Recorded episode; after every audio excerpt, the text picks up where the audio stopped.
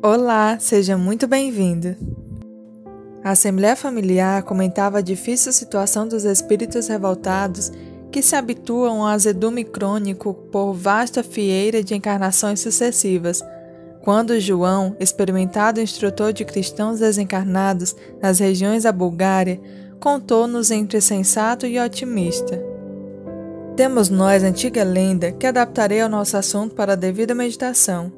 Dizem que Deus, quando começou a repartir os dons da vida entre os primeiros homens dos primeiros grandes agrupamentos humanos constituídos na Terra, decretou que fosse concedido aos bons o poder soberano.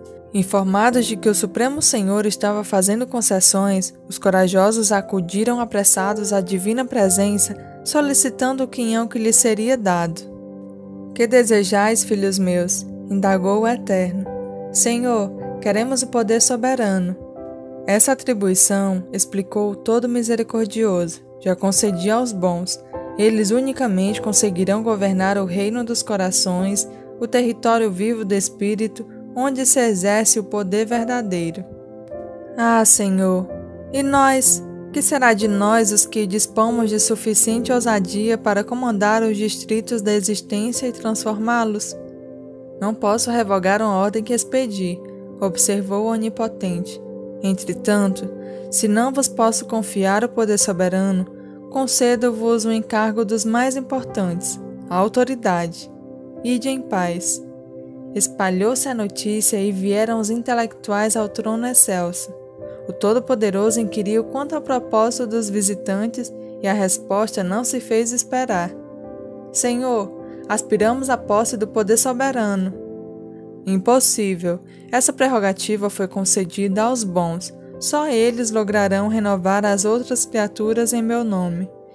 E porque os intelectuais perguntassem respeitosamente com que recurso lhes seria lícito operar, Deus entregou-lhes o domínio da ciência. Veio então a vez dos habilidosos.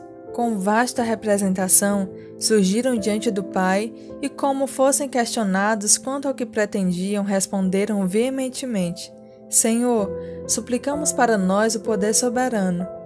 O Todo-Bondoso relacionou a impossibilidade de atender, mas deu-lhes o engenho. Depois acorreram os imaginosos ao sagrado recinto e esclareceram que contavam para eles com a mesma cobiçada atribuição. O Todo-Poderoso respondeu pela negativa afetuosa, no entanto, brindou-os com a luz da arte. Logo após, os devotados chegaram ao augusto cenáculo e rogaram igualmente que se lhes conferissem a faculdade do mando, e recolheram a mesma recusa, em termos de extremado carinho. Contudo, o Todo-Poderoso otorgou-lhes o talento bendito do trabalho. Em seguida, os revoltados, que não procuravam senão defeitos e problemas transitórios na obra da vida, os problemas e defeitos que Deus sanaria com o apoio do tempo, de modo a não ferir os interesses dos filhos mais ignorantes e fracos, compareceram perante o supremo doador de todas as bênçãos, e em vista de se mostrarem com agressiva atitude, a voz do Pai se fez mais doce ao perguntar-lhes: Que desejais, filhos meus? Os revoltados retrucaram duramente: Senhor, exigimos para nós o poder soberano. Isso pertence aos bons, disse o todo sábio, pois somente aqueles que dispõem de suficiente abnegação para esquecer os agravos que se lhes façam, prosseguindo infatigáveis no cultivo do bem aos semelhantes, guardarão consigo o poder de governar os corações. No entanto, meus filhos, tenho outros dons para conceder-vos. Mas antes, porém, que o Supremo Senhor terminassem, os ouvintes gritaram intempestivamente. Não aceitamos outra coisa que não seja o poder soberano. Queremos dominar, dominar. Fora do poder, o resto é miséria. O Onipotente fitou cada um dos circunstantes, tomado de compaixão, e declarou sem alterar-se: Então, meus filhos, em todo o tempo que estiverdes na condição de revoltados, terei convosco a miséria. E desde essa ocasião, todo espírito, enquanto rebelado, não tem para si mesmo senão o azedume da queixa e a penúria do coração.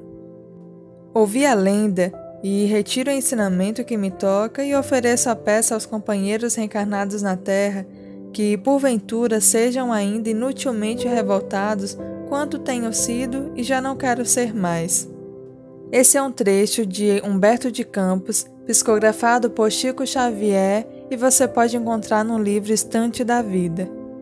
Será que vale a pena a gente ficar revoltado com tudo o que acontece, ficar observando somente os defeitos, o lado ruim das coisas? E aí, quando nós focamos somente nesse lado, nesse lado ruim de tudo, nós deixamos de observar as coisas boas que acontecem à nossa volta. E a lenda fala exatamente sobre isso. Não é que nós não possamos ver as coisas ruins, não é que a gente não vá se incomodar com defeitos, com coisas ruins que acontecem. Não é isso. Acontece que nós não precisamos focar somente exclusivamente nesse lado ruim, porque se a gente foca somente nos defeitos, nos problemas, nós acabamos esque esquecendo de ver que existe muito mais além disso, existe muito mais coisas boas acontecendo. Então, para o nosso próprio bem, para a nossa própria saúde mental, se nós temos o hábito de reclamar de absolutamente tudo que acontece, de estar sempre mal-humorado, que possamos rever se realmente vale a pena focar somente no lado ruim das coisas. E desse relato, dessa lenda que tem no mundo espiritual, eu trouxe essa grande mensagem para mim, que para mim parar para pensar mais no quanto eu reclamo de tudo e para vocês, o que que vocês aprenderam com isso? Deixe nos comentários. Lembrando que sempre recomendamos a leitura completa do livro e sempre deixamos recomendações de leitura na descrição dos vídeos. Muito obrigada. Deus abençoe a todos.